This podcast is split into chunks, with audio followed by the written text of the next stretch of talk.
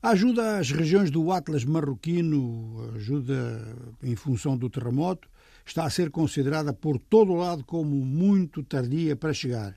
Sobretudo a população da região começa a protestar bastante e, a nível das grandes cidades de Marrocos, é a perplexidade perante o que dizem ser lentidão do governo. Algum apoio internacional ainda nas fases constatativas e quanto mais tempo se demora nestas coisas, pior para as vítimas. A falta de assistência imediata pode ser fatal. O número de mortos com as inundações no leste da Líbia, esse pode ser de milhares de pessoas. Há cidades que perderam praticamente toda a sua existência de ordem material e não há indicações de onde é que está a população. Agora vamos passar para zonas de conflito de outro tipo. No Níger, o ex-presidente ou ex-primeiro-ministro e líder oposicionista Amadou, que esteve exilado durante dois anos e meio em França, voltou hoje a Niamey.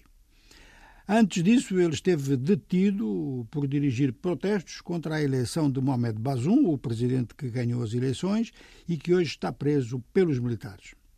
Amadou supõe-se que vai participar no diálogo nacional inclusivo, anunciado pela junta militar, mas não se sabe se ele vai colocar condições.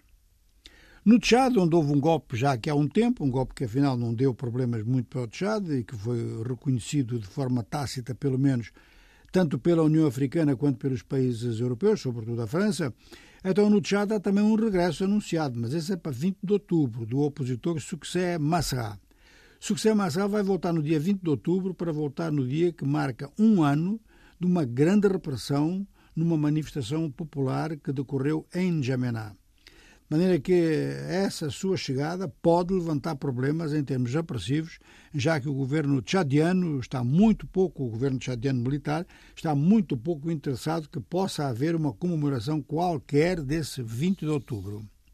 Finalmente, no Gabão, como não há notícias, já se sabe que não há nada de especial a acontecer, mas acredita-se que a atitude geral em relação ao golpe de Estado no Gabão vai ser igual àquela que marca a atitude sobre o Tchad, ou seja, que vão deixar os militares com o primeiro-ministro civil ver o que é que eles vão fazer.